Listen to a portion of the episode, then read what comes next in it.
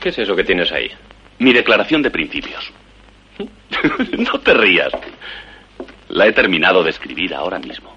Señor Kane, no prometa algo que luego no pueda cumplir. Voy a cumplirla. Proporcionaré a los habitantes de esta ciudad un periódico honrado que dé con fidelidad y exactitud las noticias. También les ¿Por qué proporcionaré... continúas hablando en primera persona? La gente ha de conocer al responsable. Y podrá leer las noticias en el Inquirer con toda su autenticidad, porque no permitiré que intereses de ninguna especie entorpezcan la verdad de los hechos. También les daré un defensor infatigable que luche por sus derechos de ciudadanos y de seres humanos. Firmado Charles Foster Kane.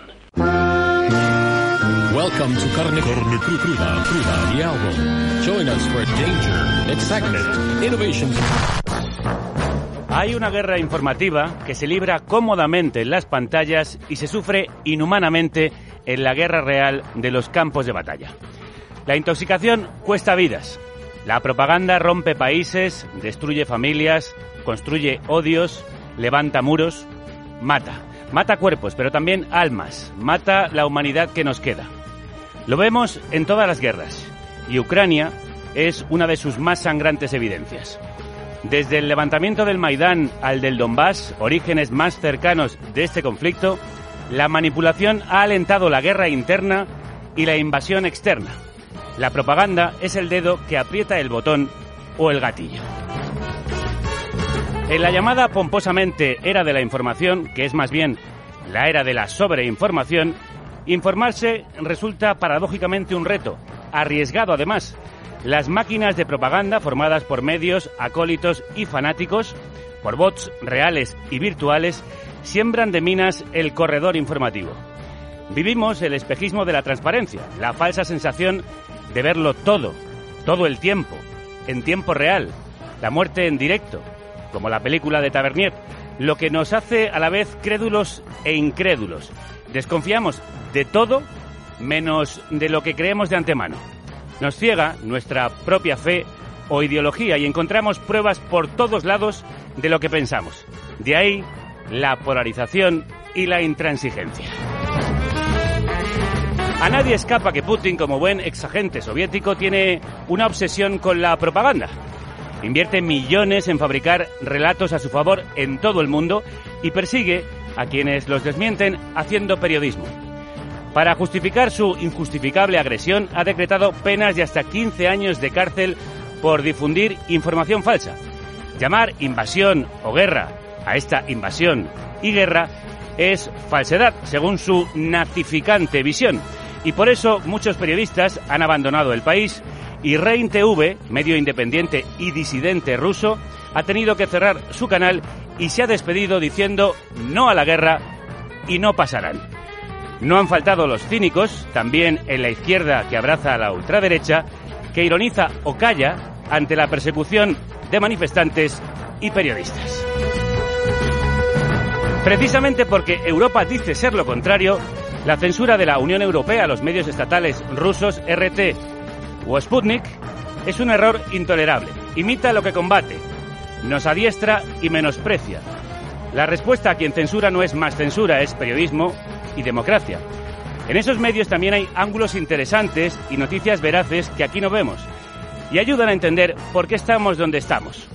La propaganda occidental quiere imponer el relato único del belicismo pro-OTAN en el que solo hay un malo malísimo y no existen otras causas que expliquen el conflicto. Aquí todavía no vas a la cárcel por llamar guerra a la guerra, pero sí por llamar ladrón al Borbón o por hacer periodismo, como le ha pasado en Polonia a Pablo González. No estamos libres de cinismo en Occidente. Llamamos sátrapa a Putin, que lo es, pero no a Estados Unidos, que también lo es cuando invade países. Llamamos invasión a lo de Ucrania y no tanto a Irak. Llamamos oligarcas a las fortunas rusas y empresarios a los nuestros que financian guerras y venden armas. Llamamos dictadura a Venezuela hasta que necesitamos su crudo. Llamamos a los ucranianos a resistir mientras financiamos la guerra contra ellos comprándoles el gas a Rusia. Llamamos guerra por la paz a Ucrania, pero no la aplicamos en Siria, Palestina, Yemen, Sáhara, República Centroafricana, Sudán, Congo. Llamamos refugiados a los europeos, invasores al resto. Y llamamos realidad en el telediario a las imágenes de guerra de un videojuego. Cuando las bombas caen y destruyen, cuando el terror y la muerte se imponen, las palabras falsas, la mentira, la impostura, el cinismo y la hipocresía se vuelven insoportables, patéticos y ridículos. Cuando estalla el horror, deberíamos acallar a los cínicos, escuchar a los sabios, consolar a las víctimas, defender la democracia, buscar la verdad, practicar el humanismo.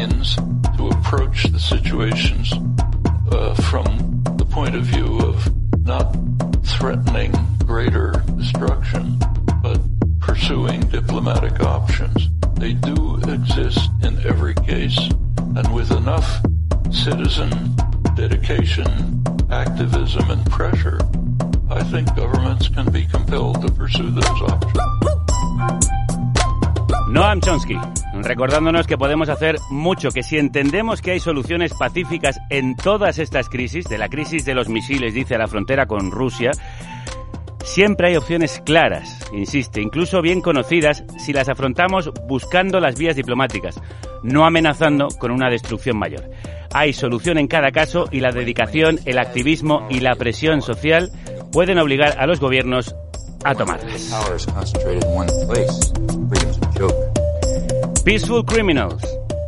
Criminales Pacíficos se llama este tema de Suya Rabani en The Noam Chomsky Music Project, el proyecto musical colectivo en torno al pensador estadounidense organizado por el periodista Ayan Urbina, al que entrevistamos aquí por su libro Océanos sin ley sobre la piratería moderna, grande y pequeña, del que también hizo un proyecto musical. Ambos están disponibles en la red, solo tenéis que buscar como The Noam Chomsky Music Project. En este caso, claro. Si quieres saber qué pasa en el mundo, una manera de hacerlo es mirar dónde están las armas, dice en otro momento de este proyecto Chomsky. Y también la cuestión no es solo la desinformación, la cuestión es si queremos vivir en una sociedad libre o en un totalitarismo autoimpuesto.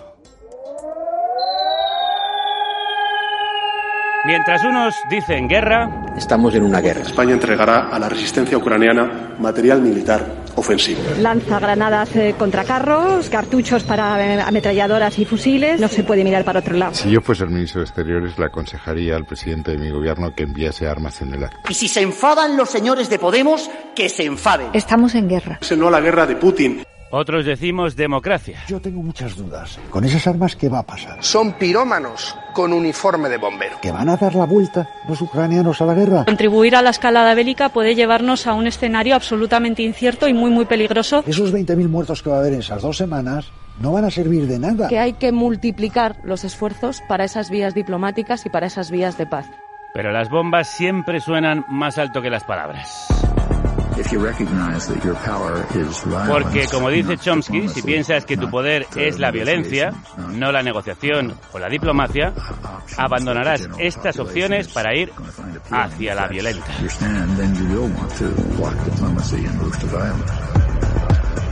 Hoy hablamos del peligro del discurso único, de desinformación y de bulos, de censura a medios rusos en Europa y de censura a periodistas independientes en Rusia, de nuestros límites para verificar la realidad en tiempo real y de nuestras posibilidades reales de desenmascarar la propaganda, de cómo informarnos en la guerra de la desinformación.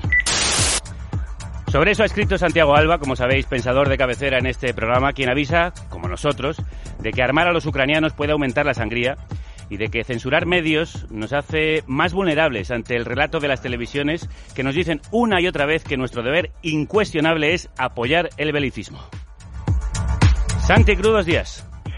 Muy crudos días, eh, Javier. Me alegro de oírte, aunque sean estas circunstancias y no para hablar de, de infancias o de palabras. Lo mismo te digo.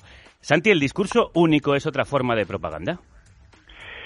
Bueno, eh, yo no sé si hay un discurso único. La propaganda es muy variada y en, cuando, en, el mismo momento en que hay, digamos, y eso es lo primero que habría de combatir, dos, dos trincheras o, o dos campos enfrentados, pues la, propaganda se, se, multiplica y hay que estar muy atento a la propaganda de un lado y del otro. Yo creo que aquí el primer eh, error de partida, eh, y has eh, tú ahora mismo reproducido algunas declaraciones en ese sentido, es el de que la Unión Europea está en guerra, que yo sepa, eh, Ucrania no forma parte de la Unión Europea, no forma tampoco parte de la de la OTAN y por lo tanto no estamos eh, en guerra.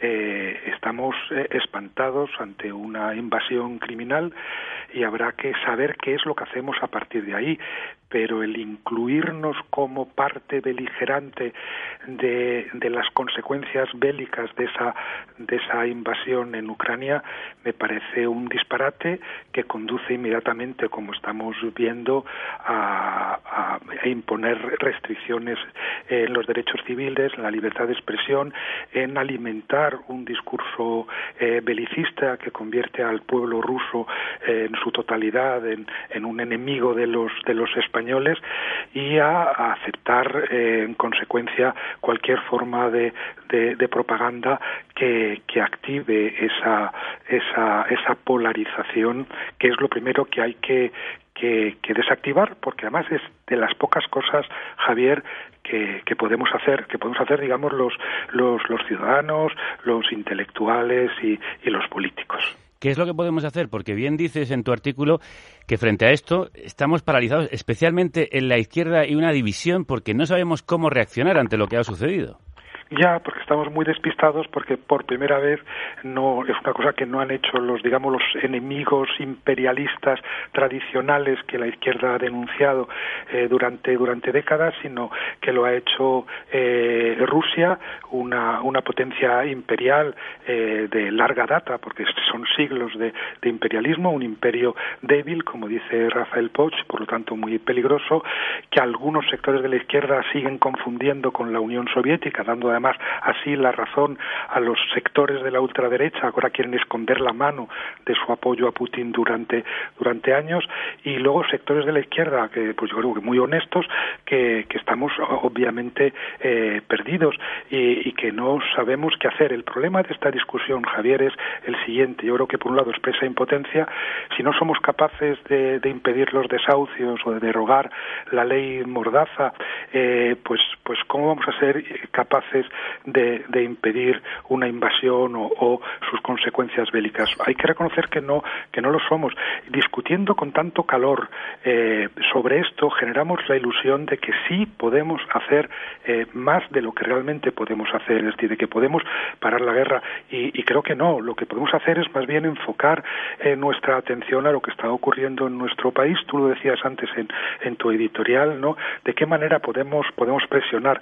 No estamos tampoco en las mejores condiciones para, para afrontar a través de la movilización una crisis como esta, porque partimos de mucha desmovilización y de una desdemocratización general en el mundo eh, y que en España, como parte de una Europa desdemocratizada, pues eh, estamos viviendo también.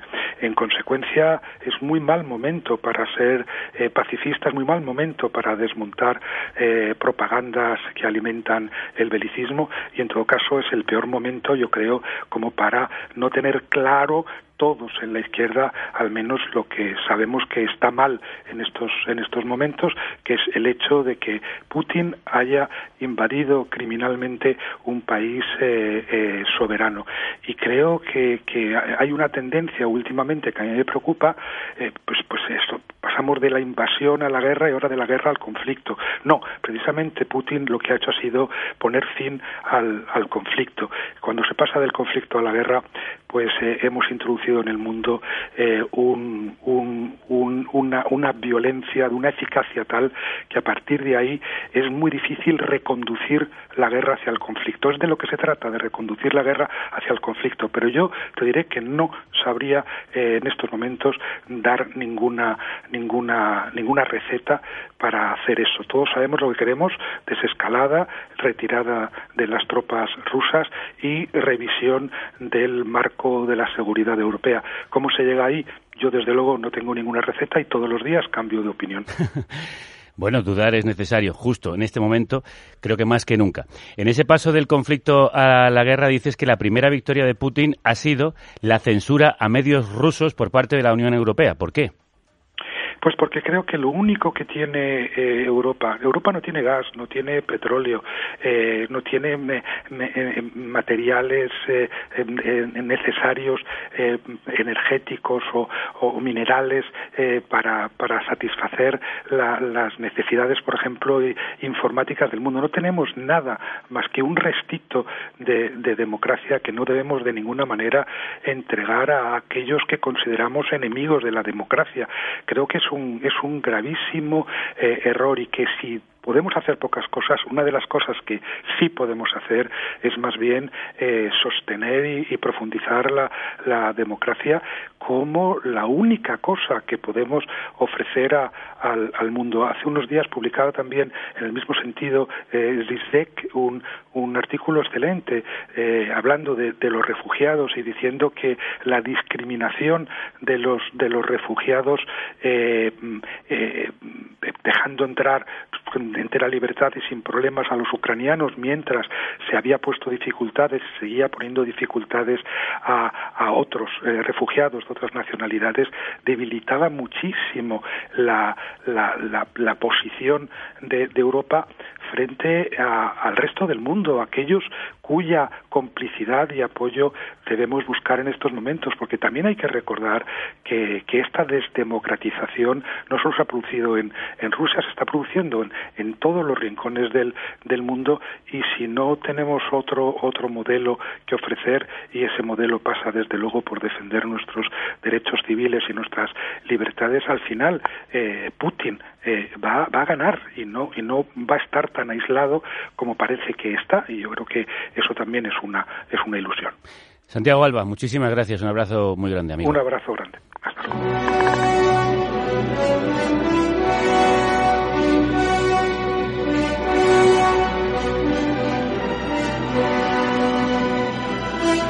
Hace cinco días, Rusia anunció penas de hasta 15 años de cárcel para quien difunda lo que el Kremlin considere información falsa. Casi de inmediato, medios como Radio Televisión Española, la Agencia EFE, la BBC o la CNN anunciaron que dejan de informar desde Moscú, donde estaban desde hace muchísimos años. Mientras, el regulador de telecomunicaciones ruso sigue cerrando medios independientes del país. No pasarán. No pasarán. Como Rain TV. No pasarán y no a la guerra fueron las últimas palabras de los directores de esta televisión independiente antes de despedir sus emisiones con El lago de los cisnes, que estáis escuchando, el mismo ballet que retransmitió la televisión estatal soviética en agosto de 1991 mientras en las calles se vivían los disturbios del colapso de la Unión Soviética. Al otro lado, Bruselas censura los medios estatales rusos Sputnik y Russia Today, RT, en la Unión Europea por su desinformación tóxica. La propaganda del conflicto de Ucrania ha llegado a niveles que yo creo que no se ven desde el final de la Guerra Fría. Es bestial por la televisión, los periódicos, internet, redes sociales, la división que se ha creado con esa propaganda es quizás uno de los eh, mayores problemas de futuro para Ucrania y o para las relaciones ruso-ucranianas, ruso-europeas. Esto dice Pablo González, el periodista detenido ahora en Polonia, acusado de ser espía ruso por su origen vasco-ruso. Una guerra de propaganda más que ideológica, hizo estallar la guerra hace ocho años, como se cuenta en Ucrania, el año del caos, el imprescindible documental de Ricardo Marquina, corresponsal freelance en Moscú, ahora en Turquía, de camino a Moldavia, que entrevistó a muchísimos compañeros en la región, entre ellos Pablo, para hacer el retrato más completo, imparcial y profundo que yo he visto del complejísimo conflicto ucraniano. Ricardo Cruz, dos días. Buenos días y gracias por tan amables palabras por el, por No, el no. documental, que fue el, fue el primero que me lancé a hacer así, el primer documental como tal que me decidí a hacer y me salió, me salió en dos horas 20 que pensé que no iba a haber nadie y poco a poco se ha convertido en, en el más conocido de mis trabajos, la verdad. Sí, y ahora mismo un fenómeno al que estamos acudiendo muchos y muchas para entender lo que pasa. Por cierto, está disponible en YouTube para quien quiera ir. Ucrania, el año del caos. Ricardo, ¿cómo ha llegado Rusia hasta aquí? ¿Cómo hemos llegado y Ucrania ha llegado hasta aquí?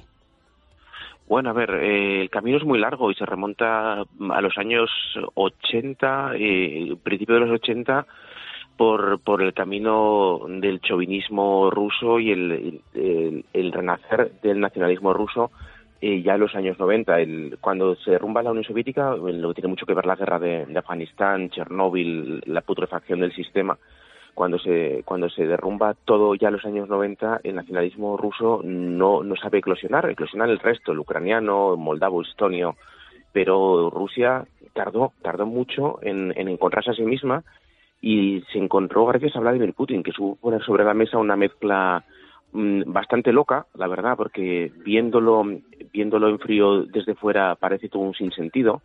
Eh, mezcla, mezcla sin pudor ni tapujos el, el, la recuerdo, el recuerdo soviético con, el, con la gloria zarista, o sea, es capaz de mezclar otros y martillos y banderas imperiales, y con este mejunje ideológico han creado un nuevo nacionalismo ruso chauvinista, 100%, donde todo lo que no sea mm, no sea apoyo a Rusia es directamente fascismo. Quiero decir eh, que es importante entender que para Rusia la palabra fascismo no significa absolutamente nada, significa enemigo de Rusia. Tú puedes ser un fascista ruso y ser un antifascista a sus ojos. Es algo bastante complejo, o sea, es algo que desde fuera eh, no se puede entender. Sí, Es- tú lo ves y dices, es un sinsentido, pero el nacionalismo ruso es neofascista y llama fascista a todo aquel que se oponga a su nacionalismo. No sé si me estoy explicando. Sí, perfectamente. En realidad es un vaciamiento de las ideologías, o como explican muy bien algunos compañeros y compañeras en el documental, es eh, la propaganda frente a la ideología. La ideología ha terminado convertida en un conjunto vacío que se va llenando con lo que uno necesita. Tú saliste, Ricardo, de Moscú justo cuando estalla la guerra para ir hacia Ucrania. Y no sé cómo se vivía entonces allí en Moscú eh, ese inicio de la invasión, porque hay ciudadanos que no creen que haya guerra, aunque han escuchado el relato de sus propios familiares desde Ucrania. A ver, a mí me, pilló el comienzo de, la guerra en sí misma. Yo, venía de, Ucrania, de pasar un mes, eh, y me fui a Rostov a ver lo que estaba pasando por, por Donetsk y justo empieza la guerra, con lo cual me quedo ahí atrapado y me pierdo eh, la guerra en sí misma. No, no podido entrar porque nos cerraron el espacio aéreo y no podido ir hasta Ucrania. Estoy ahora intentándolo vía Moldavia. Eh, y es lo que dices de, que muchos rusos no saben que hay guerra, saben que hay guerra, pero ellos no ven las imágenes de, Kharkov, de, de Mariupol, de Ostromel bombardeado por los rusos. Ellos no ven tanques rusos ardiendo, ellos no ven cómo los rusos bombardean los, eh, a los civiles que escapan de Kiev. Ellos ven solo las imágenes absolutamente manipuladas de cómo el ejército ruso avanza, cómo eh, se encuentran con gente que les adora y cómo los fascistas ucranianos, de nuevo fascistas, eh, todos son nazis allí, es algo increíble si ves la televisión rusa, es, parece que está el mismísimo, el mismísimo Goebbels sentado en, en Kiev esperando, eh, pues ellos ven esa realidad, ellos el, el por qué hay rusos que apoyan esto es muy fácil, porque eh, su, su versión de la realidad es esa. Ellos eh, ven la televisión y lo que ven es que en Kiev hay un gobierno fascista que machaca y machaca todo lo que sea ruso o ruso parlante, cuando eh, el ejemplo más claro lo tenemos en Kharkov, una ciudad ruso parlante, étnicamente rusa, si se puede decir algo así, porque no es que sean etnias, eh, o sea, no, es, no es como el conflicto yugoslavo, pero digamos de mayoría rusa, una ciudad que tenía muchísimo contacto con, con Rusia eh, y que está siendo machacada sin piedad por las fuerzas de Moscú. Es, eh, de- decir que están haciendo eso por los rusos, cuando están machacando a los propios rusos, es un sinsentido de tal calibre que a mí me explota la cabeza. Y esto los rusos no lo ven. Eso hay que entenderlo. Cuando vemos a los rusos que, que apoyan la guerra es por absoluta ignorancia. porque los tienen sumidos, la propaganda tiene al pueblo ruso sumido en la ignorancia. Esto es muy importante de entender cuando se, se está eh, descalificando tan ampliamente a los rusos. Los rusos viven en, en un régimen neofascista, no tienen acceso a la verdad. Entonces, eh, las, cuando las sanciones golpean tan brutalmente al pueblo ruso, a mí eh, ya, también se me encoge el corazón porque yo sé que ellos, no que si supieran la verdad, de ninguna manera querrían esta situación. Aquí al otro lado, aunque de otra forma, también lo hemos dicho, hay censura. Russia Today and Sputnik, we are killing the snake on its net. Cortaremos el cuello a la serpiente, dijo Josep Borrell al anunciar que la Unión Europea censuraría a Russia Today y Sputnik usando ese lenguaje de demonización del enemigo, como también hace Putin, llamando a Europa y Estados Unidos el imperio del mal o nazis a los ucranianos. En esta guerra propagandística que hoy queremos analizar con el periodista y escritor Daniel Bernabé, que era hasta hace poco colaborador de RT. Crudos días, Daniel. ¿Qué tal? Crudos días, Javier. ¿Cómo estamos? ¿Por qué anunciabas que has dejado de serlo? Bueno, porque creía que tenía que dar una, al menos un mensaje a, los lectores y a las lectoras que me siguen, ¿no? Eh, durante tres años eh, he estado escribiendo con bastante normalidad para este medio, pero el hecho de que se iniciara la guerra, pues me llevó a tomar la decisión de, dejar de hacerlo. Dejar de hacerlo primero porque creía que iba a tener dificultades para poder. Eh, yo escribía para RT sobre actualidad nacional en España, pero me iba a resultar extraño estar mandándole artículos sobre Ayuso, por ejemplo y luego tener que ver exactamente, en el caso de que hubiera seguido adelante la emisión, eh, bueno, pues como determinadas noticias eh, se daban de una forma que desde mi punto de vista no es la adecuada. Pero es que también por otra cuestión, eh, si yo, que mantengo unas posturas creo bastante críticas con el atlantismo, con la OTAN, ya las mantengo en otros medios y algunos lectores me decían, ojo con este, que a este le paga el Kremlin. Me di cuenta de que era, iba a ser imposible el poder desarrollar una mínima labor eh, de análisis eh, político si no tomaba esta decisión, ¿no? Con cierto pesar, no te lo voy a negar, porque yo he dejado gente a la que tenía precio personal y también pues profesional porque no está el tiempo para dejar trabajos, pero algunas veces las circunstancias son las que son. Y bueno, lo hemos dicho aquí al inicio del programa y hay puntos de vista interesantes que hay que conocer para saber las razones, todas las causas profundas de este conflicto y hay enfoques que no se dan en los medios occidentales que Estaría bien que el público conociera precisamente para salirse de ese discurso único. ¿Qué opinas de esta censura preventiva de la URSS, citando la canción? Eh, yo creo que tengo... Eh, hay que tener una gran eh, precaución con ese tipo de cuestiones, porque aun asumiendo que la UE ha hecho bien en censurar estos dos medios, porque estamos en una situación de conflicto o lo que sea, eso siente un precedente que debemos tener en cuenta para el presente inmediato. Ayer Borrell eh, hablaba en, el Parlamento Europeo de que está implementando una serie de herramientas que van a salir a la luz dentro de poco para, eh, digamos, distinguir lo que son medios de comunicación de... Eh, Eso es peligrosísimo. Claro, ¿quién lo va a decidir? En España sabemos que por ley son los jueces, por la Constitución. ¿Cómo se distingue una línea editorial de un aparataje de confusión y de caos, ¿no? Que es por otro lado, tenemos que tener en cuenta que aquí hemos tenido ya no medios de comunicación, sino máquinas de desinformación que no son rusas, son españolas y que son de ultraderecha. En la pandemia lo hemos visto. Sí, sí. Así lo anunciaba, lo que decías Josep Borrell. Por eso tenemos que defender que la información sea un bien protegido. Cuando usted va a comprar carne en un supermercado, tiene garantías sobre la calidad de ese producto para evitar que consumirlo le produzca una enfermedad. Tiene que haber también alguna clase de garantía para que la información no sea un elemento que contamine las mentes. Y para eso ellos van a ponernos un condón en la cabeza para que no podamos ser contaminados. Cuando dicen proteger, a veces uno tiene la sensación de que están diciendo controlar sin decirlo, lo cual es también una forma de propaganda, una forma de mentirnos. Nos mienten. Nos están mintiendo, dice un artículo en El Salto que os recomendamos leer, firmado por Julio Zamarrón, al que pertenecen estas palabras. La cobertura de un conflicto no puede dejarse en manos de Risto Mejide y de los teletipos de cuatro agencias internacionales. Por favor, amigos de la izquierda, dejad de invitar a Pedro Baños y de paso, invitad a alguna mujer. Eso hemos hecho. Como ayer estuvo aquí y hace unos años estuvo allí, hemos vuelto a invitar a Irene Zugasti, que es politóloga y experta en relaciones internacionales, que cubrió los conflictos del Donbass entre 2015 y 2019. Crudos días, Irene. Crudos días, Javier, ¿qué tal? ¿Qué se nos ha ocultado? ¿En qué se nos ha mentido?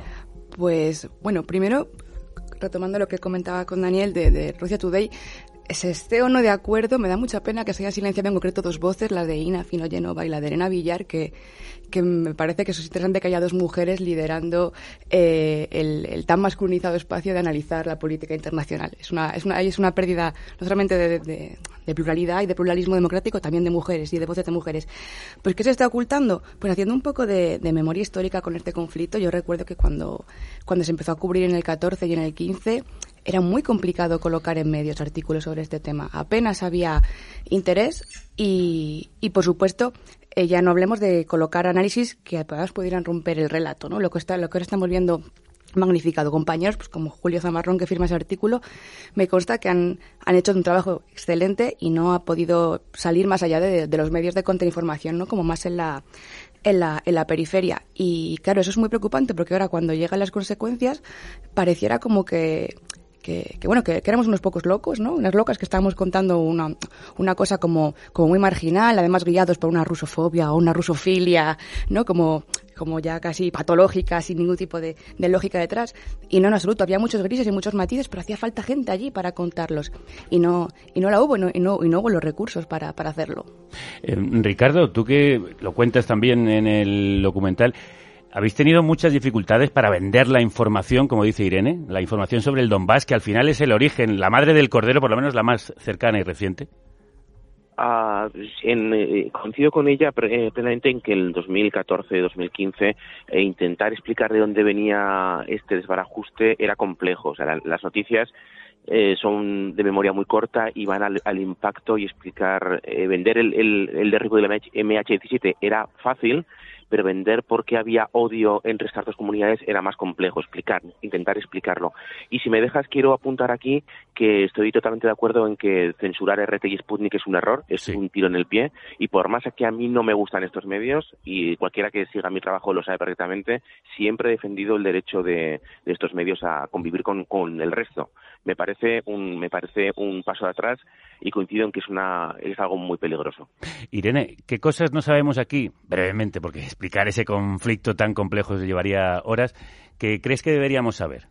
Bueno, pues creo que es interesante y se ha narrado poco que dentro de esa vamos a llamarlo de esa insurgencia o esa resistencia, como queramos verlo, que nació en Donbass en el, en el 14, había ciertos grupos que, que tenían un componente antioligárquico. También había grupos con un componente conservador, nacionalista, lo que está comentando el compañero, con esa amalgama, ¿no? Entre, pues, no, imperialismo, nostalgia zarista y tal, pero hubo unos, unos cuantos grupos que tenían por lo menos propuestas políticas interesantes sobre la mesa en paralelo al proceso armado, y que fue Rusia quien se los cargó pero eso no nos lo han contado. Es decir, Rusia podía haber hecho mucho más por el Donbass que no, que no hizo. Ahora cuando hablan de desnazificar es paradójico porque durante ocho años ha dejado que esa población se desangre. Pero claro, como estamos haciendo un discurso tan dicotómico, pareciera que, que solo puedes estar ¿no? Digamos, a sueldo del Kremlin o, o en, el, en el bando contrario. ¿no? Como digo, en esos grises están, por ejemplo, esas historias que son muy bonitas y que no se han contado y, ya, y que ya han desaparecido. Hay muy poca gente que siga en esas posiciones allí. Sí, están siendo unos días complicados. A, a mí me está resultando muy difícil a través de las redes intentar eh, explicar, analizar porque por desgracia creo que en España, eh, por la situación de extrema polarización de la que ya veníamos, nos estamos tomando esto como si fuera un partido de fútbol. Y con la frivolidad que eso implica. Con la frivolidad que eso implica y que, por cierto, se está trasladando a la arena política dentro de la izquierda, también con las posiciones de derecha abyectas que hemos visto estos días. Eh, porque, entre otras cosas, yo creo que eh, los análisis buenos son importantes para ver qué estamos viendo. Por ejemplo, con, con el tema de RT. RT cuando se dice que es una televisión de propaganda de Putin o del Kremlin, no se está diciendo toda la verdad. ¿En qué sentido? Tú cuando veías RT eh, o leías los contenidos de su web o, como bien decía eh, Irene, veías los vídeos de Ina Finogenova, tú no estabas viendo propaganda de Putin, estabas viendo eh, materiales periodísticos, en algunos casos, desde mi punto de vista, notables. Eh, ¿Qué es lo que sucede o cómo califica el Departamento de Estado de Estados Unidos una de las características que le atribuye a RT? decía que es que daba voz al conflicto. Y claro, dar voz al conflicto es precisamente una de las materias del periodismo, dar voz a quien no tiene voz, ¿no? Claro, aquí tenemos que hacer otro análisis por detrás. Uh -huh. Es decir, ¿cuál era en el fondo la intención desde mi punto de vista? Bueno, pues evidentemente crear una serie de afinidades hacia la marca, pero por ende también a quien estaba detrás de la marca. Ahí algunos hemos tenido un, una dificultad y, un, y, un, y, una contradicción fuerte, porque yo durante mucho tiempo sí calificaba a Putin de un nacionalista eh, de derechas conservador. pero no pensábamos eh, que su plan euroasiático, el giro euroasiático de Putin, fuera a llegar eh, tan lejos eh, con esta invasión. Creo que eh, el, el Ricardo en el documental que tiene sobre la revolución conservadora de Rusia Sí. es un documental muy apropiado para ver ahora. Si no dejamos de recomendar el trabajo de Ricardo. Esperadme un momento, luego hablamos del origen del conflicto y de la propaganda a ambos lados que lo provocó y que sigue circulando. Pero hablemos primero de la propaganda que está hoy incendiando todas nuestras pantallas. En las guerras del pasado los combatientes tratarían de derribar físicamente la comunicación enemiga bombardeando sedes de medios, líneas eléctricas, torres de radiodifusión. En las guerras modernas también. Solo que hay algo más eficaz. Inundar Internet con mensajes virales que hagan la narrativa del enemigo. Vamos a repasar algunos de estos bulos con quienes trabajan para destaparlos. Violeta Muñoz, crudos días. Crudos días. He hablado con Julio Montes, de Maldito Bulo, que nos actualiza su contador de mentira en estas dos semanas de guerra. Nosotros hemos desmentido ya más de 80. Es un arma más en la guerra ahora mismo, defensiva y ofensiva. Por primera vez vemos esto tan claro y en tiempo real. Por un lado, al principio muchos bombardeos que no eran actuales, que no eran de Ucrania o que no eran ni siquiera reales y eran imágenes de videojuegos. Por otro, uno que no para de repetirse desde el día uno y que vuelve cada día, y es que Zelensky pues había huido de Ucrania. Lo han dicho cada día. Nos cuenta que esta guerra desinformativa está dejando ejemplos de todos los tipos de bulos posibles. Ahora mismo se mueve un vídeo en el que se dice que han encontrado cajas de dinero a los ucranianos en un búnker dentro de cajas de la Cruz Roja. Bien, el vídeo es de 2015 y supuestamente de Libia, 2015. También tienes fotomontajes de Zelensky con una esvástica, videojuegos que se usan para afirmar, por un lado, que Ucrania está destruyendo aviones rusos y por el otro acusando a Rusia de bombardeos que son eso, un videojuego o que son vídeos antiguos, falsas portadas de Time, tweets falsos de la CNN o, por ejemplo, subtítulos falsos de amenazas de Putin que no son reales. Como te digo, de todo. Nos cuenta que saber de dónde vienen esas mentiras es lo más difícil y para lo que necesitan más manos y medios. Hemos creado ukrainefacts.org en donde verificadores de todo el mundo van metiendo en una base de datos los bulos que se mueven en sus países y vamos intentando ver cómo se organiza la desinformación, pero es muy difícil. Por ejemplo, cuando un bulo se mueve en varios países, pues indica coordinación. La procedencia, muy difícil. Eso sí, eso sí lo podemos decir, parece coordinado. Para señalar culpables, pues vamos a necesitar más tiempo. La propaganda rusa es una maquinaria colosal y bien engrasada, lo conocemos, pero también Ucrania ha desplegado su gran campaña propagandística. Pues Julio me explica que muchos bulos que no se pueden atribuir eh, directamente a Ucrania sí han beneficiado al país. Los primeros días sobre imágenes y vídeos de supuestos bombardeos rusos que resultaron ser falsos y más tarde desinformaciones sobre supuestos héroes ucranianos. El fantasma de Kiev, el piloto que supuestamente ha destruido ya centenares y centenares de aviones rusos y que sus supuestas imágenes, las que se supone que hay de él, son de un señor argentino o son de un videojuego. O por ejemplo, los soldados de la isla Serpiente que parecía que se habían sacrificado, pero no, están vivos y están en Rusia, detenidos. Del lado ruso, sobre todo, huidas y rendiciones, la de Zelensky o las de tropas ucranianas que supuestamente se habrían eh, rendido, y tomas de ciudades que no se han producido y mentiras sobre supuestos montajes de Ucrania sobre muertos. Me explico. Este se ha movido mucho. Es un vídeo de un reportero y un cadáver detrás en una bolsa de plástico que se mueve. Eh, y dicen, mira, están mintiendo sobre los muertos en Ucrania. La realidad es que es una performance hace años sobre el cambio climático, que fue creo en Austria. ¿Y qué pretenden? Pretenden que los vídeos de muertes reales que llegue se pongan en duda. Estamos viendo además cómo miles de jóvenes están retransmitiendo el conflicto, la guerra, en TikTok. Con los códigos de esta red, una guerra entre bailes y canciones. Sí, esta es la primera guerra en TikTok.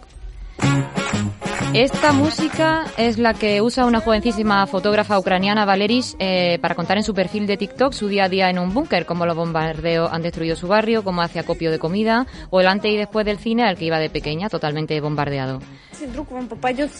En este otro vídeo, Olga Lautman te cuenta cómo usar un tanque ucraniano, por si te encuentras uno. Julio nos explica que TikTok es la red más olvidada y menos investigada por analistas y periodistas, y sin embargo reproduce mentiras más sutiles y coordinadas. Por ejemplo, hay un vídeo maravilloso de decenas de TikTokers rusos haciendo el mismo discurso pro-guerra. Hemos visto también recogidas de fondos falsas, que hay que tener mucho cuidado, pero también mucho testimonio directo, importante en TikTok. Y es brutal, es una plataforma que empezó para bailes y que es una ventana de realidad para los jóvenes, pues tenemos que estar allí para entender qué está pasando. Y sobre todo TikTok tiene que ser responsable y saber la desinformación que se está moviendo en su plataforma, porque ya es una plataforma más. ¿Y esta desinformación es similar a la que vimos en la guerra de Siria? Eh, maldita aún no existía en los inicios de la guerra siria, pero sí cubrieron los últimos años y notan una gran diferencia. En aquel conflicto recibieron una gran cantidad de bulos sobre refugiados. En Siria fueron y son un objeto de ataques desinformativos. Los intentaron convertir en enemigos siendo víctimas. Por el momento en esta guerra no, pero ya empezamos a ver cómo se los usa desinformativamente. Al enorme alcance geopolítico de esta invasión se suma el hecho de que la desinformación está mostrando ser un arma de guerra cada vez más accesible. Porque desinformación en guerras ha habido siempre, pero ahora puedes desinformar de manera rápida, económica, coordinada y efectiva sin necesidad de una gran infraestructura. Es la primera guerra además en la que vemos el componente de desinformación defensiva por parte de Ucrania. Lo vemos, no es que no haya existido antes, pero ahora lo vemos, lo vemos minuto a minuto, por un lado y por el otro. Es la primera guerra mundial desinformativa. Una primera guerra mundial desinformativa para la que se necesitan manos. Va cuña publicitaria porque hay bulos para todos es casi imposible. Nosotros hemos desmentido 80, pero tenemos centenares a los que no llegamos. Sobre todo, no llegamos a saber quién está detrás. Y si llegamos, si llegamos a los bulos que estamos desmintiendo es gracias a la ayuda de la gente. Por ejemplo, vamos a intentar crear una unidad de voluntarios para que nos eche una mano. Así que te hago puli aquí. El equipo O, el equipo O de OSINT. Maldita ya sabéis que es una fundación sin ánimo de lucro y pues lo que intentamos es que la gente nos eche una mano para verificar todas estas imágenes que están llegando. Equipo, lo compartimos en nuestras redes. Gracias a las compañeras de Maldita, a Julio un abrazo muy grande y a ti también gracias Violeta. Gracias. La desinformación alcanza lo más importante, lo acabamos de decir, las cifras de muertes, la situación de refugiados no ucranianos que escapan de la guerra, la realidad de lo que está sucediendo allí. Daniel, ¿qué efecto crees que produce esto en la población? Querer informarse y caer en un bulo tras otro. De, una absoluta eh, falta de dirección y una angustia, diría. Eh, pero cuando eso sucede, eh, lo tenemos que compensar de alguna manera. ¿Y cómo lo compensamos? Pues yo creo que haciéndonos parte identitaria de algo del conflicto. El otro día, por ejemplo, a mí me echaban en cara que yo estaba compinchado con una de estas verificadoras, además también con un analista eh, bastante más joven y que vive en Norteamérica, y me decían que tenemos una trama montada para desinformar sobre el ataque a la central nuclear, porque habíamos publicado el mismo vídeo. Y yo decía, es que no había más, es que son vídeos de las cámaras de seguridad de la central. Eh, a pesar de que yo en el hilo eh, dejaba claramente constatado, además desde madrugada, que no había habido ningún bombardeo, que muy probablemente no lo había habido y que muy probablemente el ataque había sido uno de los edificios de eh, se asumía que yo era parte de una especie de instrumento de propaganda de la OTAN, puesto que mis posiciones se movían una coma de lo esperado por determinada izquierda, ¿no? Te das cuenta que ahí, eh, más allá de los hechos y de las noticias, lo que está imperando es una fuerza identitaria que ante no saber a qué agarrarnos nos hace ser parte de, este partido de fútbol sórdido ¿no? que estamos viviendo. Y claro, eso a los que escribimos, a los que analizamos, nos pone en una situación muy complicada porque tienes dos opciones, o dejarte arrastrar por la corriente o seguir y evidentemente perder lectores. Eso nos hace, como decía yo al inicio, eh, una mezcla paradójica de escépticos y creyentes. Somos creyentes de lo nuestro y escépticos de todo lo demás. Eh, Ricardo, ¿cómo se combate la desinformación y cómo difícil es informar ahora sobre el terreno cuando hay un montón de bots, como yo decía, reales y virtuales, tratando de desmentir vuestro trabajo. A ver, yo creo, esta es mi, estrategia totalmente personal y no, no, no sé si le puede funcionar, a todo el mundo, pero es centrarse en lo pequeño, hacer tu trabajo, centrarte en, dar voces a los que tienes cerca, que su voz se oiga clara, que lo que tú estás dándole la oportunidad, tú tengas la veracidad de que esa pequeña historia es cierta y las, los grandes asuntos, eh, ¿sabes? Tocarlos siempre dando fuentes eh, fidedignas. Aquello que tú, no puedes comprobar, ¿no? Que, que, Zelensky está en, en Kiev, que los rusos han entrado por tal punto. Eso donde tú no estás, es mejor tocarlo solo con fuentes eh, eh, que conoces y centrarte en tu trabajo y en tus pequeñas historias. Es la única manera que a mí me funciona y luego hago muy claro a los trolls bloquearlos, no darles de comer, o sea, alejarlos lo, lo más lo máximo posible porque no aportan nada y hay hay hay gente eh, que ha hecho parte de su carrera profesional alimentando al troll, alimentando eh, el odio. Eso genera mucha atracción en redes sociales genera que los que son de tu cuerda te, te envalentonen, se, se unan a ti, atrae, atrae a los que a los que son de la otra cuerda para se, se, se enzarzan en un rifirrafe y eso genera que, por ejemplo, en Twitter pues haya cuentas con miles y miles de seguidores de este tipo de perfiles que buscan la gresca. Eh, allí, desde luego, a mí no me van a encontrar y creo que no deberían encontrar a cualquiera que quiera denominarse a sí mismo como reportero o periodista. Irene, ¿cómo se defiende un periodista, un informador y también cómo se defiende un ciudadano ante la desinformación? Pues mira, primero creo que, que saliendo de su urgencia de obligarte a posicionarte. Oye, hay veces que una, una no tiene por qué saber de todo. Y yo, yo llevo ocho años con esto y una tesis de por medio y todo, y hay cosas que digo, mira, no tengo ni idea y no pasa nada por no tener idea. Pues sabes tú, imagínate nosotros. Y pararse a reflexionar. Y luego, bueno, como, como periodista que también soy, me preocupa mucho eh, lo que comentaba. Mm, que, que, mis propios que la, que la gente que, que, ejerce esto no se informa. O sea, yo cuando estaba calentándose el conflicto todavía me, me sorprendió ver cómo Televisión Española, por ejemplo, sacaba señoras eh, que estaban haciendo, bueno, que estaban organizando armamento con, con, la, con el batallón Azov detrás, que sabemos que es, un, que es un batallón neonazi que está integrado en la Guardia Nacional Ucraniana, que, que, entrevistaban a Iván Bok, que de los de la Unión Patriótica, que es un bueno, que es un elemento también neonazi que está aquí, habiendo tantas personas ucranianas con tantas cosas interesantes que decir que, y que son fuentes a las que hay que llegar. Pero claro, para llegar igual hay que pararse un poquito, tanto ciudadanía como medios y decir, oye, pues no tengo ni puñetera idea de esto, igual tengo que estar cuatro o cinco días dándole una buena pensada, yendo a buscar el fact-checking, etcétera, y luego ya me posiciono. Pero claro, es que es la urgencia del momento, tienes que tener un bando, y si no tienes un bando, entonces es que de algún interés tendrás por detrás. Vamos a parar un momento precisamente para contar algunas de las cosas que se dicen una y otra vez sobre el conflicto, conflicto del Donbass al que queremos llegar. Muchas de esas mentiras o medias verdades que incendiaron el país y la zona durante ocho años, que siguen circulando por todas partes, que las escriben tuiteros, políticos, activistas, pero no son ciertas o no son del todo ciertas. Por eso vamos a intentar contar lo que realmente se sabe gracias al trabajo de periodistas independientes como Irene o como Ricardo. He ordenado una operación especial cuyo objetivo es la defensa de las personas que durante ocho años han sufrido abusos y genocidio por parte del régimen de Kiev. Empezamos por genocidio, ni más ni menos, Rocío. Crudos días, esa fue la principal razón esgrimida por Putin para invadir Ucrania. Se refiere a la persecución de la población rusa en la región del Donbass, pero no es un genocidio, sino una guerra entre separatistas prorrusos y el ejército ucraniano, con víctimas, desplazados y muertes por ambos lados, según observadores y periodistas internacionales e independientes. Siempre se aduce la cifra de 14.000 muertos. Y es cierta, pero no lo es que los 14.000 hayan muerto en un solo bando.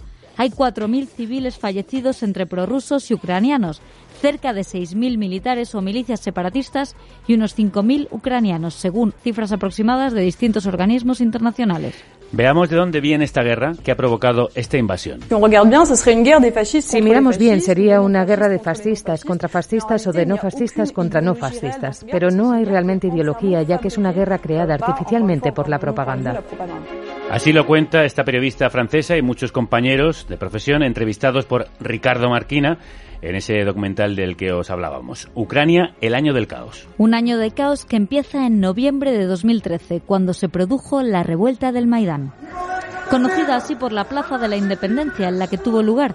Para algunos esa revolución o levantamiento popular fue un golpe de Estado financiado por Estados Unidos con la ultraderecha ucraniana para derrocar al presidente prorruso Víctor Yanukovych. Lo cierto es que el Euromaidán, como también se le conoce, comenzó siendo una revuelta estudiantil europeísta contra la corrupción del gobierno prorruso de Víctor Yanukovych, en la que participaron ciudadanos de todo tipo, haciendo peticiones sociales al estilo 15M, pero acabó derivando en una batalla campal, con un centenar de muertos porque la protesta se militarizó desde que tomaron el control grupos de ultraderecha como Pravi Sector y Esboboda. Que son los que empiezan a intentar desbordar la situación mediante ataques a la policía, mediante la fortificación real de, de la plaza, porque en un principio lo que protegía era la, la, gente la que protegía la plaza. Así lo recuerda Xavier Colás, corresponsal en Moscú para El Mundo. Es verdad que la muerte de manifestantes también hubo disparos que procedían de los edificios controlados por los opositores y que la caída del gobierno de Yanukovych, que se produjo justo después de esas muertes, fue muy rápida y extraña. Cuentan los periodistas que todo parecía perfectamente organizado para la transición, lo que ha hecho sospechar de la injerencia occidental para bendecir lo que unos llaman golpe y otros revuelta popular. También habréis escuchado esto. El gobierno, tras el Euromaidán, no ha aclarado atentados contra los derechos humanos en su país, como el asesinato en Odessa de al menos 48 personas por motivos políticos. Lo que ocurrió en Odessa fue un ataque, un ataque directo, un ataque directo en contra de la población y muy cruel. La gente se estaba muriendo allí quemada, abrasada y les estaban insultando y escupiendo y los que estaban dentro eran prorrusos y los que estaban fuera eran pro-ucranianos. Esa fue la realidad. La mayoría de las víctimas fueron activistas prorrusos encerrados en un edificio rodeado por activistas pro-Kiev. El Consejo de Europa encontró evidencias de complicidad de la policía en los desórdenes. Considera además un chocante ejemplo de falta de diligencia que los bomberos tardaran 40 minutos en llegar y que la investigación empezara siete meses después de los hechos. Esta fue literalmente la llama que incendió el conflicto del Donbass, que había empezado a encenderse después de la extraña invasión de Crimea por Rusia, que introdujo tropas en la península ucraniana sin insignias, aprovechando la transitoriedad gubernamental en Kiev y la aceptación generalizada de una población prorrusa. Las elecciones posteriores al Maidán llevaron a la presidencia a un gran empresario que, paradójicamente, había sido cercano a Yanukovych, Petro Poroshenko, al que acusan de ilegalizar al Partido Comunista. Es cierto, lo denunció Amnistía Internacional en 2015. El Partido Comunista contaba con 115.000 afiliados y un 13% del electorado en las elecciones de 2012. También se ha dicho desde Rusia que el gobierno ucraniano es fascista. Hay grupos de ultraderecha como los mencionados Svoboda y Pravi Sector, sector de derechas, que han sido relevantes y han llegado a contar con carteras ministeriales. En la misma línea se dice que el ejército de Ucrania está en manos de la ultraderecha. Hay varios batallones con neonazis y ultraderechistas. El más conocido es el batallón Azov y algo menos Aidar o Donbass, todos ellos bajo el mando de la Guardia Nacional, o sea, del ejército ucraniano, que se dice reguló estas milicias ultras para tenerlas controladas. Pero el resto del ejército, es decir, la mayoría de soldados, no se puede decir que sean fascistas. Aquí también decimos que nuestro ejército tiene elementos fascistas y eso no justifica que nos invadan. También se repite una y otra vez que el idioma ruso está perseguido en Ucrania. Es uno de los principales bulos de propaganda rusos que el gobierno de Ucrania casi convierte en realidad. Intentó quitarle la oficialidad, es cierto, pero por ahora el Tribunal Constitucional ha invalidado cualquier medida al respecto, aunque sí es cierto que en 2018 la ciudad de Leópolis votó a favor de imponer una moratoria al uso y transmisión pública de cualquier contenido en lenguaje ruso, hasta que Rusia retire todos sus soldados de Ucrania. Y por terminar este repaso, habréis oído y leído como argumento para invadir el país lo siguiente. Ucrania ha violado los acuerdos de paz de Minsk. Son los acuerdos de alto al fuego en el Donbass que han sido violados una y otra vez por tropas ucranianas, sí, pero también por las prorrusas. De hecho, eso es lo que ha dejado la zona desolada, destruida, vacía y a la población resistente que vive entre ruinas o en refugios, harta del conflicto y de la lucha territorial que lo originó. Gracias, Rocío. A vosotros. Volvemos a la mesa con periodistas que conocen el terreno. Si queréis añadir algo sobre esto que se ha dicho, Irene, que a veces te veía afirmar. No, no, eh, pues no, que en realidad quería, quería agradeceros o, celebrar este currazo de, recopilación de información, porque creo que es de las primeras veces que escucho, por ejemplo, cuestiones como la, matanza de la casa de los sindicatos de Odessa, 42 personas eh, asesinadas y, ya aquello no, no llegó a ninguna parte o no, o no se supo. Y me parece muy interesante que, que, estéis poniendo sobre la mesa cuestiones que nunca, que nunca se han tocado. Eh, y bueno, o sea, poco puedo, puedo añadir. Eh, que nos preguntemos cómo algo que, se vendió como, como un 15M en un principio acabó con, con no, no 100 ni 200, con miles de, personas militarizadas. Desde, 2014 para acá el ejército ucraniano se ha modernizado, se ha militarizado, su población también y, lo más peligroso, su población civil eh, se ha polarizado.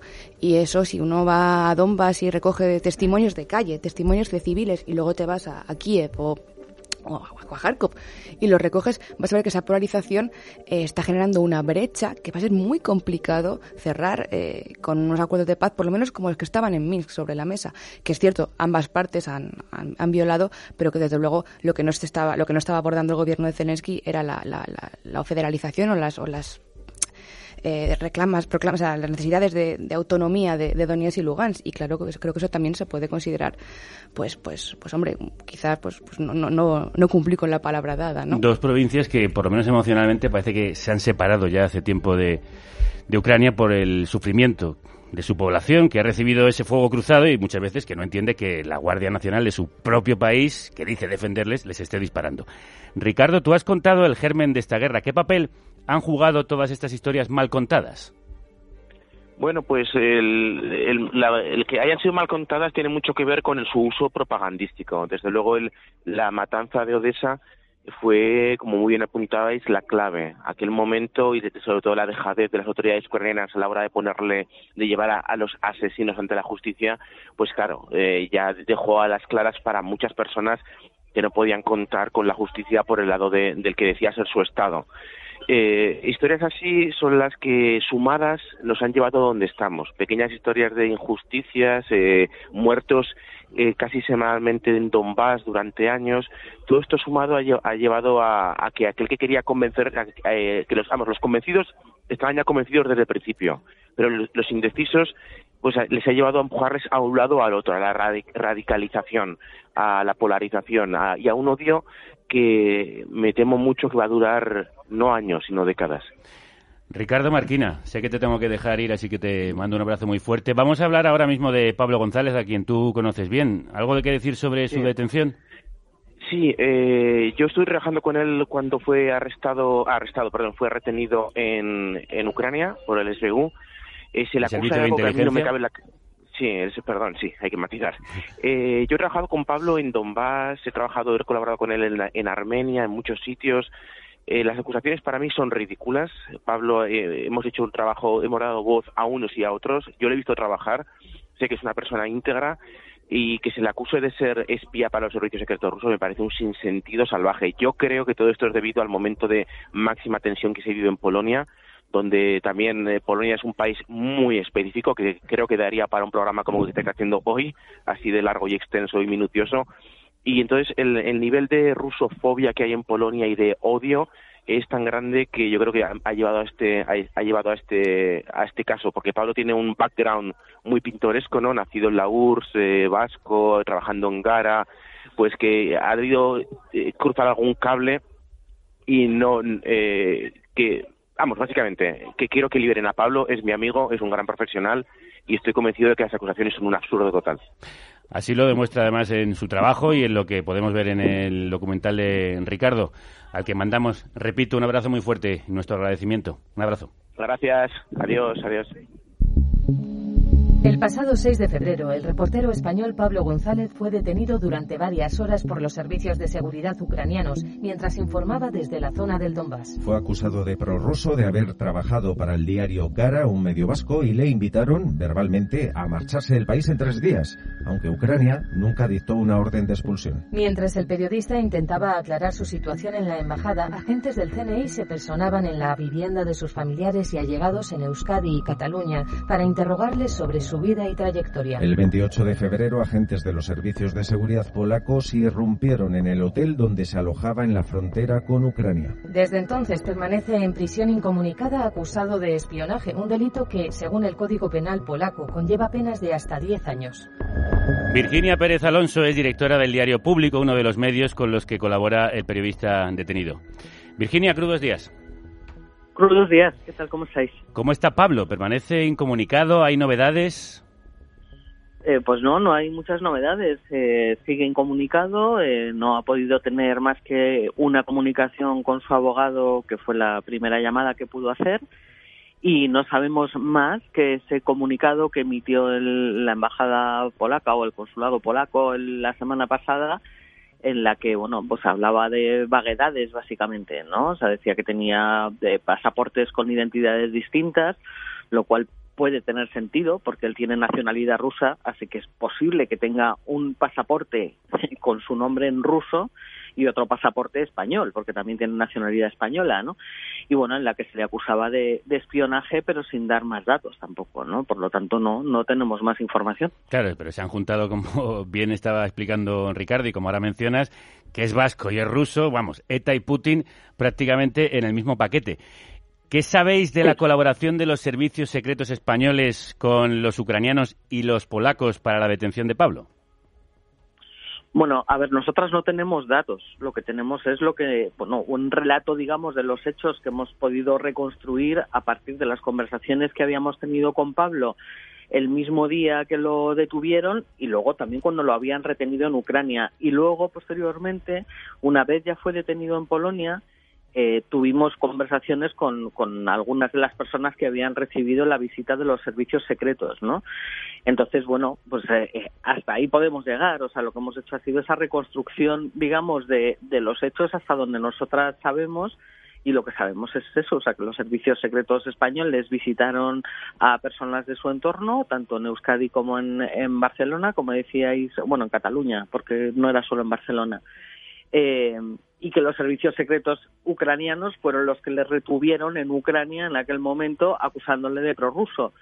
Eh, eh hasta ahí, o sea, no sabemos realmente nada más. Eh, hemos visto oleadas de solidaridad cuando un periodista es señalado por un político en una crítica, pero no hemos visto esa misma oleada en defensa de la bueno del trabajo eh, de Pablo González. ¿Se han movilizado las asociaciones de la prensa española? Bueno, se ha movilizado en general todo el mundo bastante poco. Es algo realmente sorprendente. Yo ayer hablaba con un periodista estadounidense sobre este asunto y le decía que me pregunto si, si Pablo hubiera sido colaborador del país, si esto mismo hubiera ocurrido, ¿no? Eh, no lo sabemos. Eh, realmente a ver, yo misma he estado en contacto con, con todas las, bueno, con las principales asociaciones del mundo de libertad de prensa. Todas ellas han emitido comunicados, todas ellas están pendientes. Yo esta misma mañana estaba hablando con el Comité para la Protección de, Periodistas. Eh, pero aquí en España, pues bueno, ha habido algún tímido intento. Nosotros, eh, desde la Plataforma por la Libertad de Información, hemos escrito cartas tanto a exteriores como al gobierno de Polonia y demás pero realmente parece que a los periodistas el caso de este periodista eh, no les interesa a los periodistas españoles quiero decir no es algo bastante curioso porque mira te voy a decir una cosa Javier aunque fuera espía que yo no lo sé eh, tendrá derecho a la presunción de inocencia a una defensa y además está en un país de la Unión Europea donde debería ser eh, absolutamente, en fin, cuestionable el que una persona esté incomunicada durante tanto tiempo, máxime siendo periodista, ¿no? Un país de la Unión Europea que viola sistemáticamente muchas de las libertades y derechos fundamentales. Virginia Pérez Alonso. Y, en el que, y perdona Javier, y en el que en los últimos meses se han producido detenciones de otros periodistas también acusados de espionaje. Esto también lo hemos contado en público, pero claro, no lo cuenta nadie más. Claro, la conspiranoia no es solo del otro lado, como suele venderse, sino que también por aquí en Occidente se impone bastante. Virginia Pérez Alonso lucha desde la plataforma por la defensa de la libertad de información y desde el diario público por acabar con esa desinformación. Como siempre, compañera, muchas gracias. Gracias a vosotros, un abrazo. Chao. Daniel, ¿es preocupante todo lo que está pasando?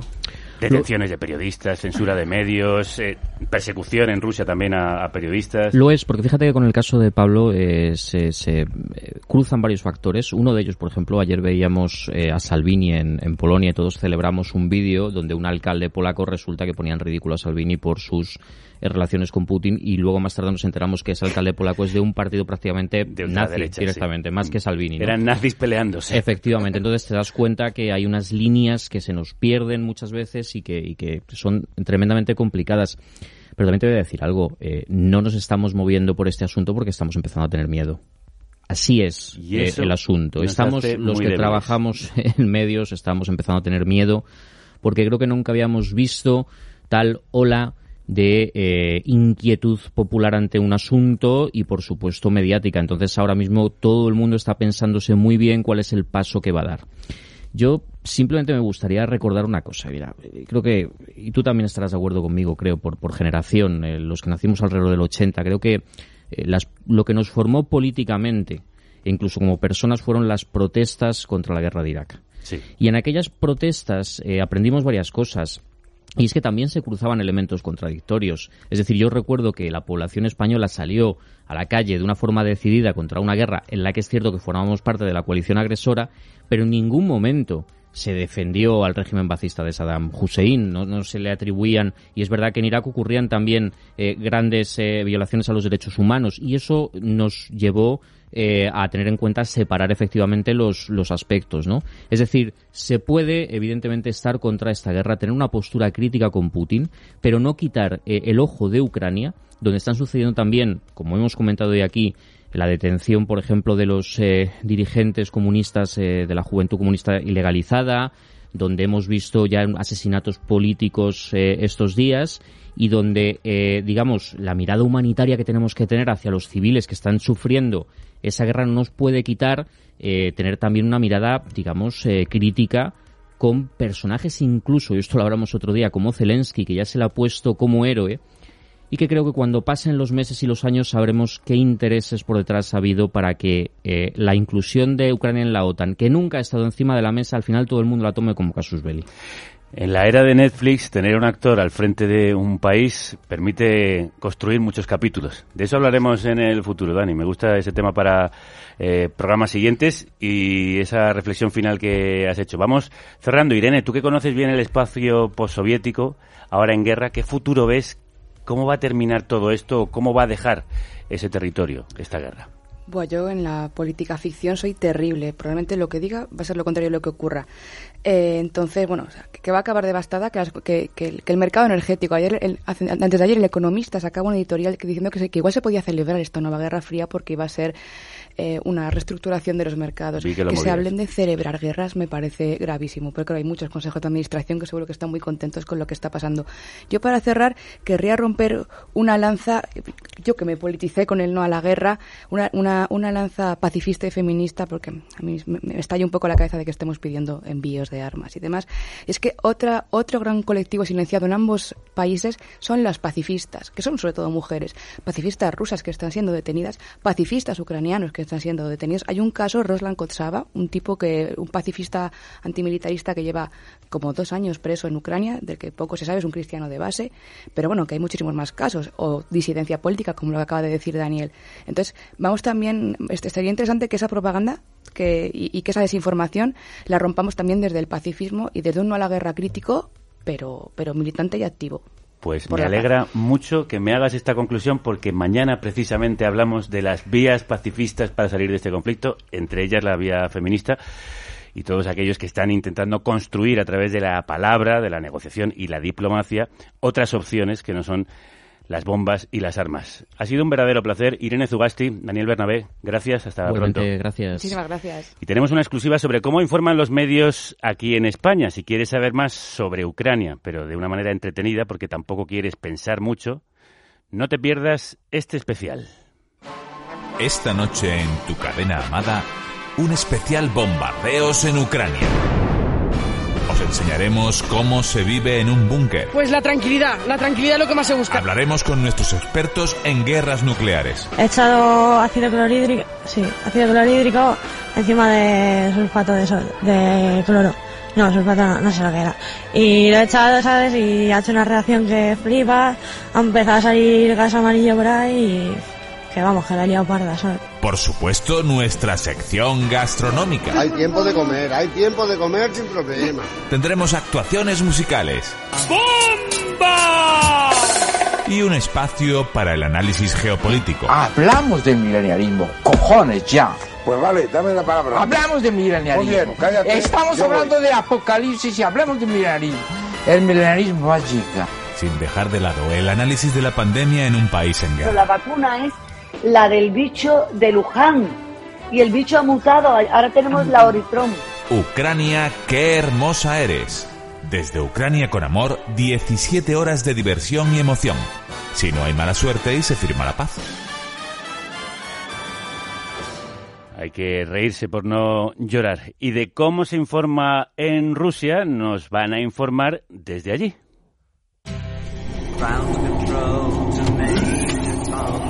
espacial llamando a carne cruda. Carne cruda, responde. Si estás en el extranjero. Aquí carne cruda, adelante enviado espacial. Y eres oyente de la carnicería.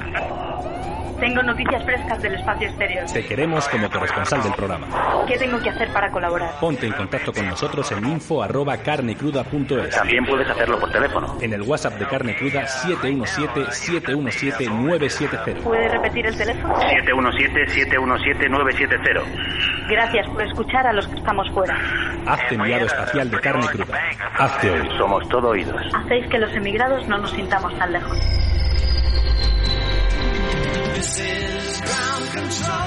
Pilar es profesora de español en la Universidad de Moscú, vive allí desde hace 14 años y ya hablamos con ella en alguna ocasión.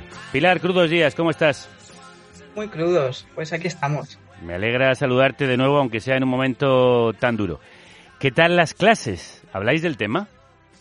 Eh, no, yo en, en clase es una universidad bastante oficial, digamos. Los temas de política interior los dejo fuera, pero los primeros días sí que fue necesario. No, los chicos el mismo jueves por la mañana no podían, no podían no hablar de eso. Así que. ¿Y qué te contaban? ¿Qué te contaban? ¿Cómo estaban? ¿Cuál es el ánimo? Eh, estaban conmocionados. O sea, fue la mañana del, del día a las diez y media, del día 24, y es que era conmoción, no, no podían ni hablar. Intenté desviar un poquito el tema, los puse en grupos, estamos trabajando a distancia. Sí. Los puse en grupos, entré a ver qué tal estaban haciendo el ejercicio y estaban hablando de todo menos del ejercicio, claro. Están preocupados por sus compañeros que están en ciudades del sur o que están, algún compañero está incluso fuera de Rusia y están muy preocupados. Creo que entre esos alumnos que tienes a distancia hay una alumna en Lugansk. ¿Cómo lo vive Sí. ella? Hay, sí, hay un, hay un chico que está en una ciudad de Lugansk. La última vez tenemos clase una vez a la semana. La semana pasada no, no se conectó. Sus compañeras me dijeron que no tenían electricidad. La semana anterior sí que se había conectado, ya con el conflicto empezado. Eh, lo único que te puedo decir es eso. Eh, está haciendo los deberes, Sí. los que, los que mandamos a distancia y tienen que presentar, los está haciendo. Eh, yo me quedo con esa información. Bueno, eso significa que por lo menos de vez en cuando tiene internet, tiene, tiene electricidad y puede dedicarse un poquito a, a hacer algo diferente. Eh, no le pregunto, porque me imagino que le pregunta ya demasiada gente. Claro. Y ¿De dónde viene el interés de estos chicos y estas chicas por el español? Eh, bueno, es, es, una, es una facultad de, de letras y en su carrera tienen, eh, bueno, tienen que elegir dos idiomas, y a- inglés y otro, y la verdad es que el español en, en Rusia desde hace muchos años es muy popular. ¿Ah? Oye, hoy hablábamos de la guerra informativa, supongo que lo has estado escuchando. sí. ¿Cómo llega la información allí? Eh, bueno, eh, desde hace ya varios días eh, Facebook está bloqueado completamente. Al principio lo habían eh, ralentizado un poco, eh, pero ya está bloqueado del todo. Twitter también, totalmente bloqueado. Se utilizan redes eh, VP, mm, VPN y, y así se entra. Telegram funciona. Telegram, paradójicamente, que estuvo bloqueado hace muchos años aquí, eh, fue entonces cuando muchos aprendimos a utilizar VPN para utilizar Telegram. Eh, ahora no está bloqueado. Y, y, bueno, los canales en Telegram, no sé en España, pero aquí son muy populares. Entonces, los medios que publicaban y que se leían sobre todo en, en estas redes sociales, ahora la gente los está leyendo en Telegram. Eh, medios que han sido censurados aquí eh, siguen en, en Telegram y, o tienen algunas aplicaciones propias. VPN, para quien no conozca, es la tecnología que te permite hacer creer al ordenador que estás en un país distinto al que estás para Eso poder acceder eso a cierta información. Oye, ¿y cómo se está viviendo allí entre el círculo de conocidos que tienes tú? Eh, mal, mucha, mucha impotencia. Lo que, lo que más escucho eh, es la palabra vergüenza. Estoy hablando de, lo- de los rusos, ¿no? Lo que más escucho eh, es la palabra vergüenza. Y luego hay mucha impotencia porque la gente querría, querría demostrar eh, su posición y, Y tiene y miedo. Es muy, es muy difícil, tiene mucho miedo. Eh, si en el año 14, cuando empezó el conflicto en diferentes niveles con Ucrania, eh, se empezó a hablar de, de soldados, se empezó a hablar de algo, hubo un- una manifestación muy grande, la gente se asustó mucho, no quería un conflicto con Ucrania. Hubo la manifestación más grande que yo recuerdo en estos 14 años. He visto y he estado en bastantes manifestaciones. La del 14 fue la más grande que yo recuerdo. eh, hubo muchísima gente. Eh, yo me imagino cómo estarían ahora las calles si se pudiese.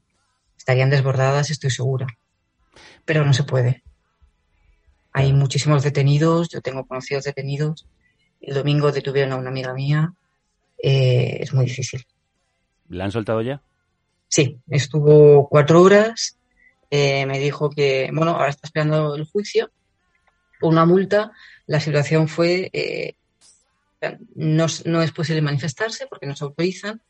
El lugar donde se hacen más manifestaciones está acordonado totalmente para que la gente ni siquiera se acerque, pero la gente sale a pasear a esos lugares, sale a, caminar. Estamos aquí caminando. Eh, pero, ¿Cuánta gente se ha juntado caminando? Sí, hace, hace, buen día. Estamos hoy, creo que tenemos menos 15. Eh, bueno, para pasear está bien. Y aquello está lleno de policía y, detienen a la gente. En el caso de, mi amiga, ella no tenía intención de, ir ahí ese día, pero bueno, eh, apareció ahí y se acercó un grupo de chicas que estaban rodeadas de policías. Se acercó a preguntarles que cómo estaban, qué estaba pasando. Y se la llevaron a ella también. Eh, cuatro, horas nada más, está a espera de juicio.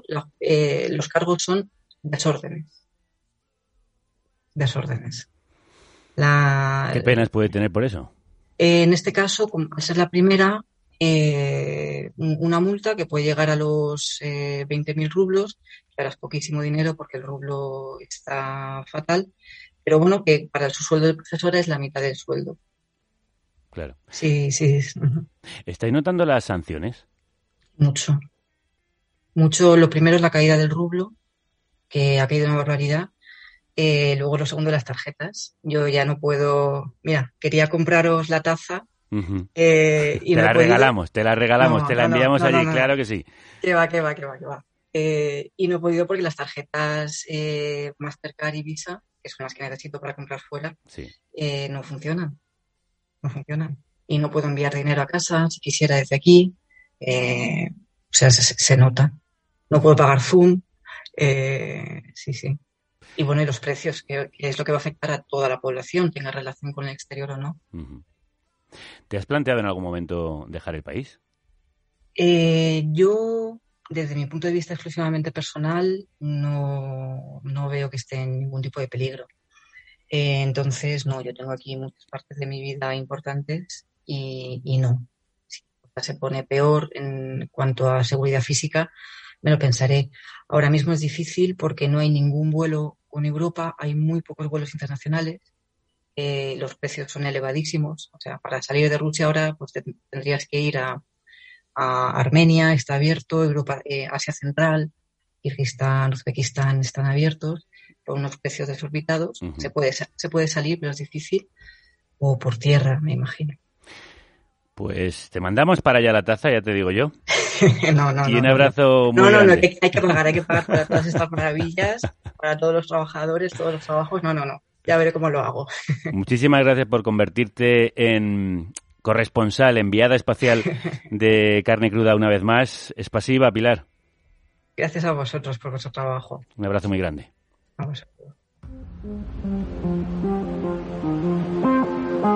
Y nos despedimos como empezábamos, con el proyecto sobre Noam Chomsky, en el que han participado muchos músicos y músicas.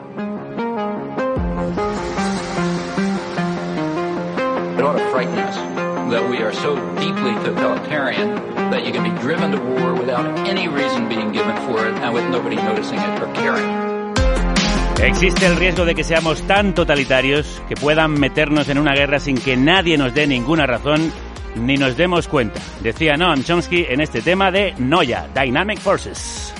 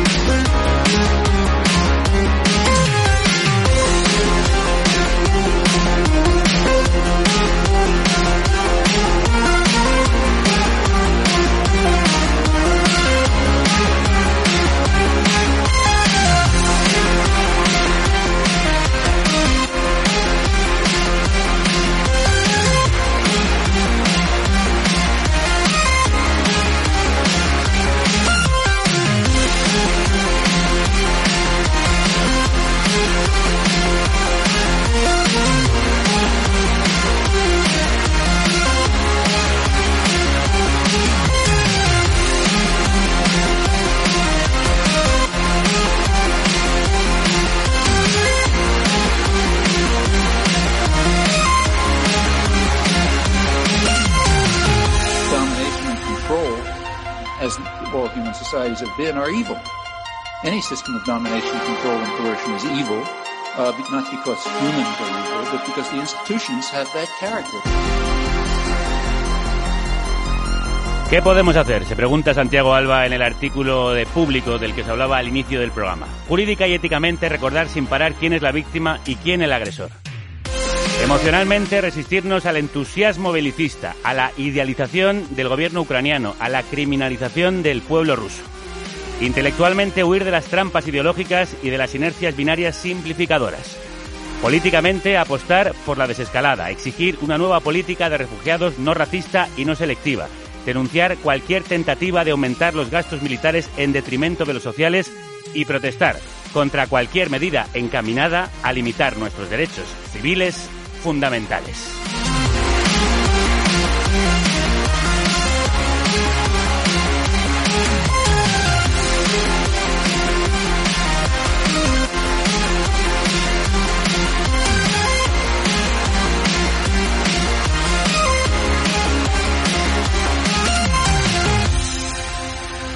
Mañana, caminos hacia la paz, corredores diplomáticos, negociaciones humanitarias. Hasta entonces, que la radio os acompañe.